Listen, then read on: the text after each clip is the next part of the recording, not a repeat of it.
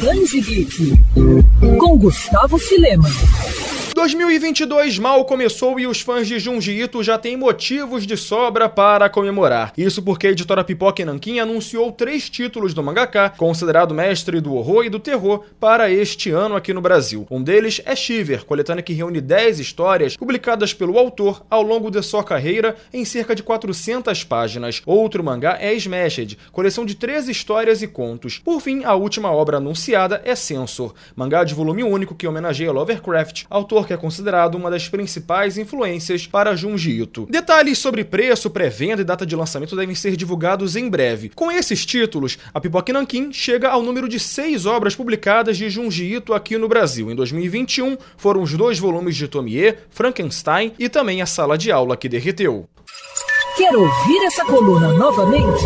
É só procurar nas plataformas de streaming de áudio.